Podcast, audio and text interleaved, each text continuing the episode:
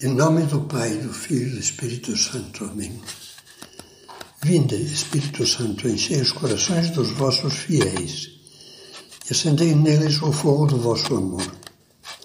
Enviai o vosso Espírito e tudo será criado, e renovareis a face da terra. Vamos à última meditação sobre a prudência. Será uma meditação talvez um pouco mais longa, então, desculpe e tenha paciência. Há duas prudências. São Paulo fala delas. De duas prudências contrapostas, inimigas uma da outra. Ele a chama assim: a prudência da carne e a prudência do espírito. Na carta aos Romanos diz: a prudência da carne é morte, ao passo que a prudência do espírito é vida e paz. Na carta aos Gálatas escreve no mesmo sentido. Os desejos da carne se opõem aos do espírito, com maiúscula. Estes ao da carne, pois são contrários uns aos outros. O que você acha que significam essas duas palavras, carne e espírito? Dentro da cultura e da linguagem atuais, diríamos que a carne é o corpo e o espírito a alma, mas não é nada disso. Na linguagem de São Paulo, que é linguagem bíblica e ao mesmo tempo a linguagem da fé cristã, carne significa o ser humano inteiro, corpo e alma, quando está privado da graça de Deus e vive atrás dos seus desejos egoístas. Por outro lado, a palavra Espírito refere-se ao Filho de Deus, ao cristão que tem o Espírito Santo presente e atuante em, su, atuante em sua alma e que, movido pela graça divina, avança pelo caminho do amor. Isso fica muito claro quando lemos o elenco dos frutos da carne, que São Paulo enumera.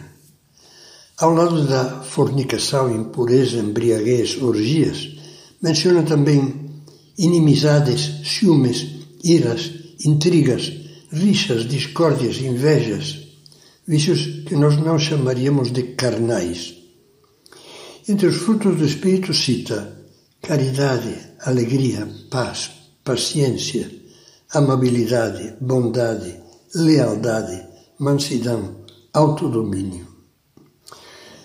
Santo Agostinho esclarece o termo carne no seu comentário à Carta aos Gálatas. Disse que alguém vive segundo a carne quando vive para si mesmo. Por isso, neste caso, por carne entende-se todo o homem.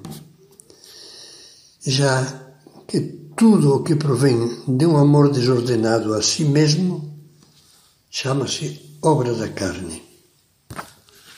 Você não acha que o antagonismo carne-espírito se poderia traduzir em linguagem atual por antagonismo, egoísmo, amor. A história é no seu todo, dizia o cardeal Ratzinger antes da sua eleição para o papado, a história é no seu todo a luta entre o amor e a incapacidade de amar, entre o amor e a recusa do amor. Deveríamos escrever aqui amor com maiúscula uma vez que na alma cristã a capacidade de amar é infundida pelo amor divino em pessoa, o Espírito Santo. Dois caminhos de prudência. Desde o início do cristianismo, inspirando-se no Deuteronômio, um dos livros do Pentateuco, um dos primeiros livros do Antigo Testamento, a catequese falava dos dois caminhos, o da vida e o da morte, o da salvação e o da perdição. O mais antigo texto catequético do cristianismo, a Didaquê, compilado ainda no século I, inicia-se com estas palavras: Há dois caminhos, um da vida e outro da morte. A diferença entre ambos é grande. O caminho da vida é o seguinte: primeiro, amarás a Deus que te fez, depois, a teu próximo como a ti mesmo. Moisés, no livro do Deuteronômio, diz: Escolhe, pois, a vida. Jesus também nos incita a uma escolha livre e responsável. Se queres entrar na vida, se queres ser perfeito, se alguém me quer seguir, aí está o grande desafio da prudência. Para quem dedica a si mesmo um amor desordenado, egoísta, a prudência se transforma em astúcia ou manha, como víamos acima, antes, e decide correr atrás dos frutos da carne, o culto ao prazer, à ambição, ao comodismo, à idolatria do dinheiro, à vaidade que gera ciúmes e discórdias, etc. Para quem é guiado pela prudência do Espírito, o panorama muda completamente.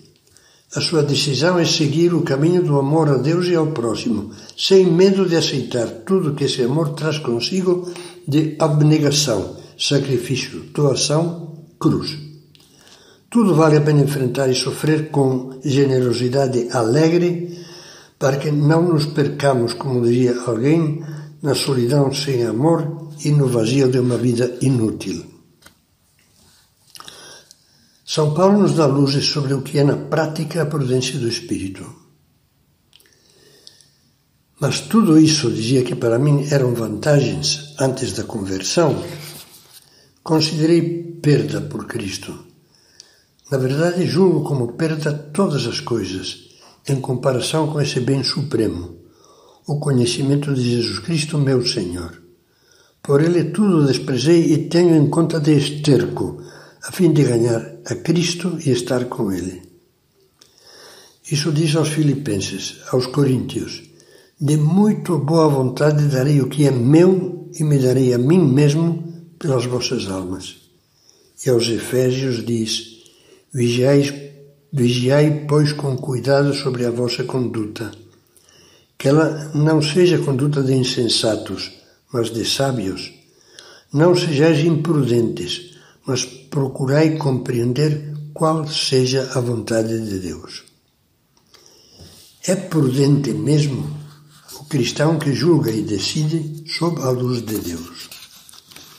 Com os olhos da fé e do amor postos em Deus, muitas coisas que o mundo julga positivas e sensatas aparecem-nos claramente como insensatas. Ainda São Paulo aos Coríntios diz: a loucura de Deus é mais sábio do que os homens. Assim, por exemplo, a prudência do Espírito vai nos dizer: é melhor escolher um trabalho honesto e pouco lucrativo do que outro mais lucrativo, mas moralmente inaceitável ou dúbio. Não matricule o filho ou a filha numa escola tecnicamente boa, mas que transmite erros graves sobre a fé e a moral.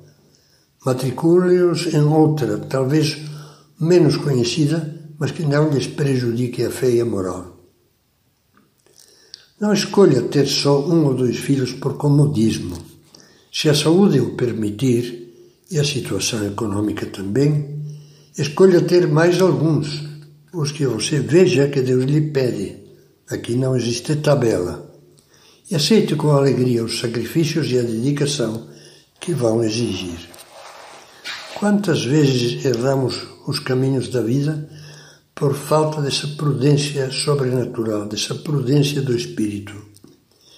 Preferimos um prazer egoísta aos apelos de Deus. Preferimos dormir a ir ao encontro marcado com Cristo na missa dominical. Preferimos os vícios às virtudes. O próprio demônio se arranja para nos sugerir que colocar Deus em primeiro lugar é exagero.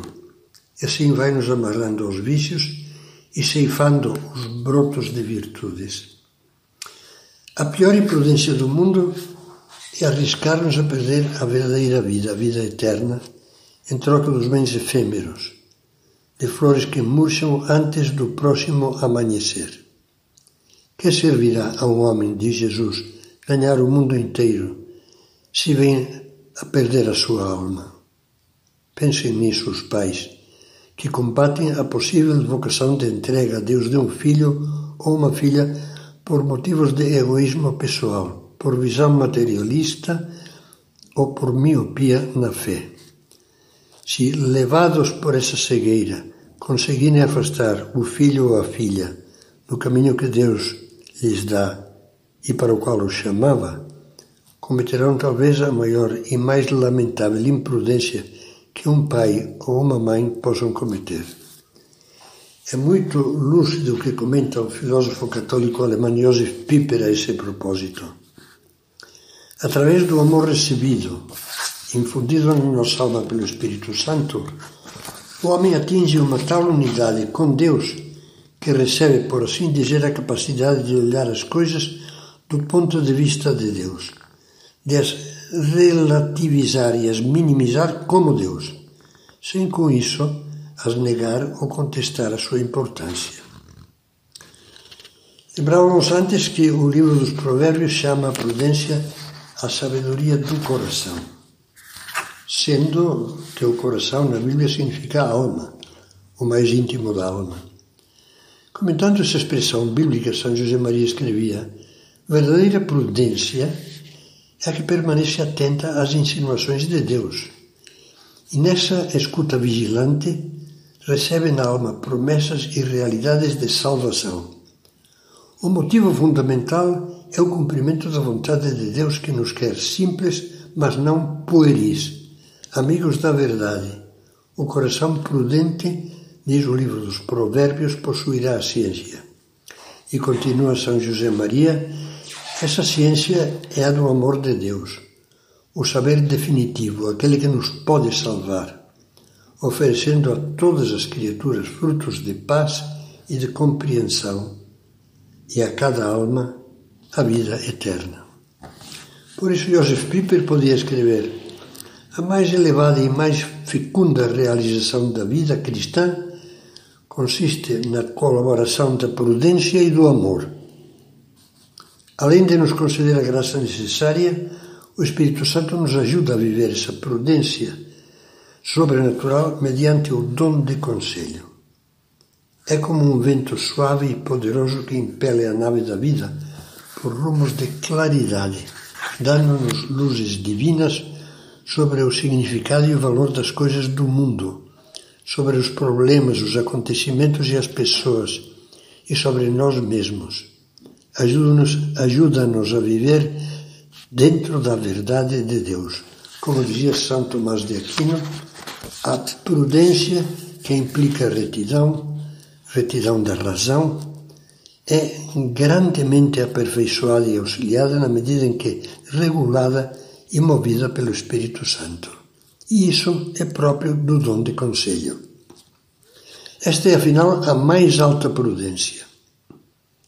Caminhar pela senda do amor sob a luz da fé e seguindo os passos de Cristo para viver o ideal que São Paulo propõe a todos os cristãos como máxima prudência.